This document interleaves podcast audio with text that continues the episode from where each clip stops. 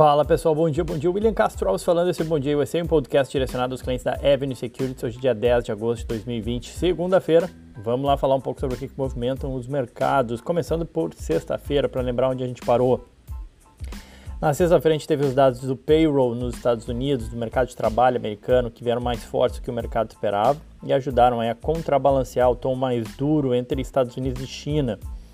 E também aquela falta de novidades, né, ou de um acordo é, para o pacote de ajuda à economia. Lembrando que o presidente Trump ele havia dado ordens para banir os aplicativos chineses, o TikTok e o WeChat, nos Estados Unidos, alegando questões de segurança da informação. É, e que houve também alguns comentários de discordância entre democratas e republicanos acerca do pacote. Né? Então, assim, a gente encerrou a sexta-feira. E aí, como um contrabalanço disso, o payroll mais forte que o esperado. O Dow Jones subiu 0,17%, o S&P 0,06% e o Nasdaq caiu 0,87%.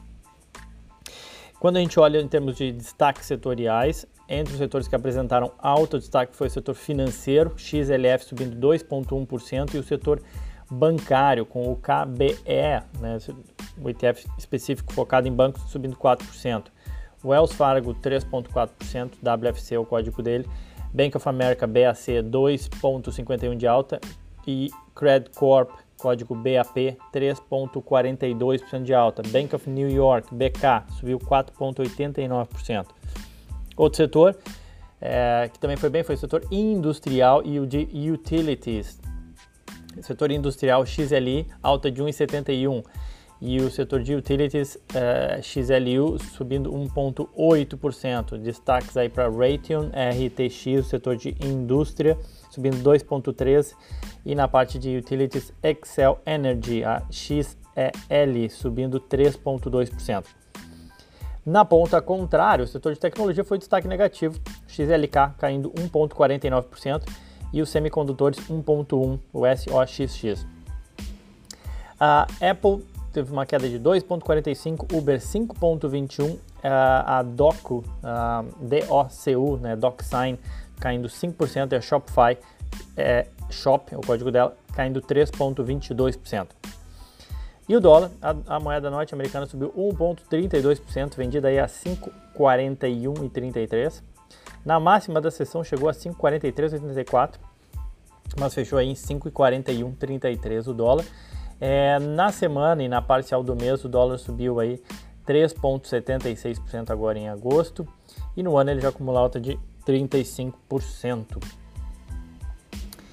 Para hoje, começamos a segunda-feira um tom mais positivo. Bolsas europeias S&P Futuro têm leves altas, mesmo depois da China dizer que vai sancionar 11 americanos em retaliação pelas medidas semelhantes impostas pelos Estados Unidos na sexta-feira. A sanção da China, americanos mostra que a discórdia entre essas duas, duas eh, nações, né, ela segue esquentando é algo que a gente imagina que vai acontecer ao longo de 2020, sendo bem honesto. É, a gente está em ano eleitoral e acho que vai ser comum, é, os, não só o Trump, mas o, o Biden também, em geral, a campanha bater muito em China. E aí, consequentemente, a gente acaba tendo algumas retaliações também da China. É, a lista da, de sanção aos 11 americanos ela não inclui nenhum membro do governo Trump. Tá? Bolsas lá na China fecharam, ou na Ásia em geral, fecharam em tons mistos, tá? Algumas altas, algumas baixas. A China vai divulgar essa semana dados da indústria e do varejo, que devem continuar a fornecer essas as evidências ou as, as indicações né, de que é, a China, que foi o primeiro país a entrar na crise do coronavírus, será, também tem sido o primeiro a sair é, do corona e com a economia ainda mais forte. Na Europa, todas as bolsas em alta, 0,3 a 0,9 de alta, e os futuros americanos também apontam altas moderadas, aí, com os investidores à, à espera de um cronograma mais concreto acerca do pacote de ajuda à economia. É, democratas e republicanos eles seguem com amplas divergências, sem grandes novidades positivas nesse sentido. Mas no final de semana, o presidente é, Trump ele assinou quatro ordens executivas para manter parte dos estímulos é, concedidos para combater os efeitos econômicos da, da pandemia do corona, né? É, traz uma ajuda no curto prazo, são alguns benefícios de extensão de benefícios de desemprego, deferimento também de pagamento da, de taxas ou de impostos sobre folha de pagamentos. De novo, traz uma ajuda no curto prazo, mas foi encarado aí como uma manobra política do Trump, né? Naquela ideia de que, bom, se eles não decidem, eu faço. Pode dificultar as negociações com os democratas, mas certamente também traz uma pressão para os congressistas, né? Ou seja, é, estamos em ano eleitoral, o Trump, ao assinar isso, ele capitaneia para si benefícios dados diretamente à população, que obviamente é, acabam tendo um impacto, podem ter um impacto na, na hora da, do eleitor decidir é, sobre em quem votar. Né? Em termos de agenda, destaque para vendas no varejo a ser divulgado na sexta-feira, o principal dado da semana vai ser divulgado só na sexta. A agenda de balanços ela perde um pouco da, da sua intensidade, mas ainda assim a gente tem alguns nomes, já já eu comento. É, mas ainda falando sobre os indicadores do dia, a gente tem o petróleo avançando, subindo, depois que a Saudi Aramco, né, empresa da Arábia Saudita, gigante de petróleo, disse que a demanda continua melhorando e vai continuar melhorando. Cobre, e, e, o cobre sobe e o níquel cai na Bolsa de Londres, o minério de ferro recua na China, moedas emergentes uh, têm uma performance não muito boa contra o dólar. O Rand, a sul-africana e a lira turca lideram aí as perdas, as moedas emergentes. O peso do mexicano também se desvaloriza contra o dólar. Então tudo leva a crer que a gente pode ter um dia mais pesado contra o real também. Conforme eu comentei, a safra de balanço ela perde um pouco de, de espaço. A gente tem hoje a Duke Energy, os, o Hotel Marriott, a Occidental Petróleo e a Royal Caribbean como as principais divulgações de resultado hoje. Na terça-feira, sem grandes nomes. Na quarta-feira, a gente tem Cisco, né, de tecnologia, e a Macy's, de varejo. Na quinta-feira, a gente tem NetEase e a Nordstrom, empresa também de varejo aqui dos Estados Unidos, de cama, mesa e banho. Mas, como eu falei, a safra de balanço já começa a perder um pouco de espaço. Por outro lado, abre espaço para a gente aqui no podcast fazer, voltar a fazer algumas séries, tal como a gente fez as desconhecidas e lucrativas que muita gente gostou, é, ou de ETFs, enfim. Vinha focado muito falando em, em os resultados, né, para a gente não deixar passar. Agora a gente consegue falar um pouco mais de, de empresa, né, fazer algumas séries. É, hoje eu não, não, vou começar nenhuma série, mas eu vou falar sobre as ações da Berkshire. Né? A Berkshire Hathaway anunciou no sábado que comprou uma quantidade recorde das suas próprias ações durante o segundo trimestre, aproveitando a queda aí das ações por conta da pandemia. A empresa disse que comprou 5,1 bilhões de dólares em ações em maio e junho, sendo 4,6 bilhões de, das suas ações de classe B, né, a BRK.B, e cerca de 486,6 milhões em ações da classe A, BRK.A, são aquelas ações da Berkshire que valem 314 mil dólares cada ação, tá? É, Para quem pergunta, eu sempre sugiro focar nas ações de maior liquidez, a BRKB, né? Para quem quer ser sócio do Buffett ou quem quer comprar as ações da Berkshire, elas têm bem mais liquidez, tá? É, até pelo, por conta do, do valor bem menor, né? Uh, a recompra de ações chamou atenção no mercado, foi destaque CNBC em diversos jornais, é, foi a maior já executada pelo Buffett e foi quase o dobro né, dos 2,2 bilhões aí, é, foi, foi mais que o dobro na verdade, perdão, que o conglomerado comprou, que a Berkshire comprou no último trimestre de 2019. O valor também foi maior do que toda a recompra de ações feita ao longo de 2019, tá?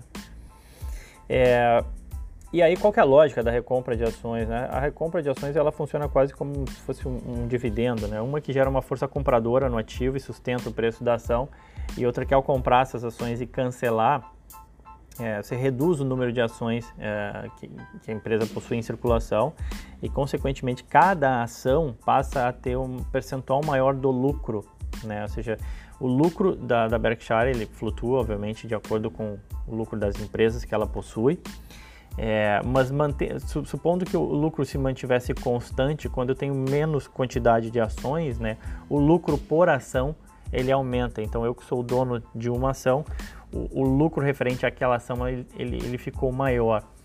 É uma forma de aqui nos Estados Unidos muito utilizada de uma forma diferente, digamos assim, de remunerar o acionista, né? É, dado que os dividendos eles são tributados em 30% na fonte. Então, ao fazer a recompra de ações, você não tem uma tributação tão pesada, você não tem tributação, né? Então, teria uma outra forma aí de beneficiar o acionista. Apesar da recompra recorde aí, é, a Berkshire ela ainda tem em, caixa 140 bilhões de dólares, né? ou seja, ela continua ainda com uma montanha sentada numa montanha de caixa. As ações da BRKB acumulam queda de 8% no ano, mas chegaram a estar caindo 29% e negociar abaixo de valor de patrimônio. Eu cheguei a comentar aqui no podcast, no auge da crise lá, quando eu falei das gigantes com muito caixa, né, ela era uma delas, né? É, e as suas ações elas têm uma característica de ser menos voláteis, né? As ações da Berkshire, o beta, né, que a gente fala de 0,78, né? 0 próximo a 0,8, né? Ou seja, quer dizer que ela tende a replicar as flutuações de mercado em cerca de 80%. Ou seja, se a, se a bolsa sobe 10, ela tenderia a subir 8, e se a bolsa cai 10, ela tenderia a cair 8. Isso olhando dados estatísticos, né? As maiores posições da Berkshire atualmente são Apple, com 35% da carteira da Berkshire é, são das ações da Apple, Bank of America, 11%, Coca-Cola, 10%, American Express, 7,4% e Wells Fargo, 5,35%. A gente fala mais hoje na sala de análise, hoje às, às 9h45. Ainda em termos de resultados, a gente teve resultado da T-Mobile, TMUS, na sexta-feira. As ações saltaram 6,5% depois do resultado. A T-Mobile informou que adicionou mais assinantes de te telefonia mensal do que o esperado, aquela telefonia pós-pago no caso, e ultrapassou aí com isso a, a AT&T como a segunda maior operadora sem fio dos Estados Unidos, a T-Mobile, tá? AT&T em terceiro, em primeiro a Verizon. É, ela tem atualmente 98,3 milhões de clientes de telefonia móvel, a AT&T tem 93. Tá? Eles adicionaram aí 253 mil novos clientes no pós-pago, né, com conta, número bem superior aos 169 mil que o mercado esperava e por isso as ações repercutiram bem. Receitas saltaram 61%, em parte explicada pela fusão com a Spirit também.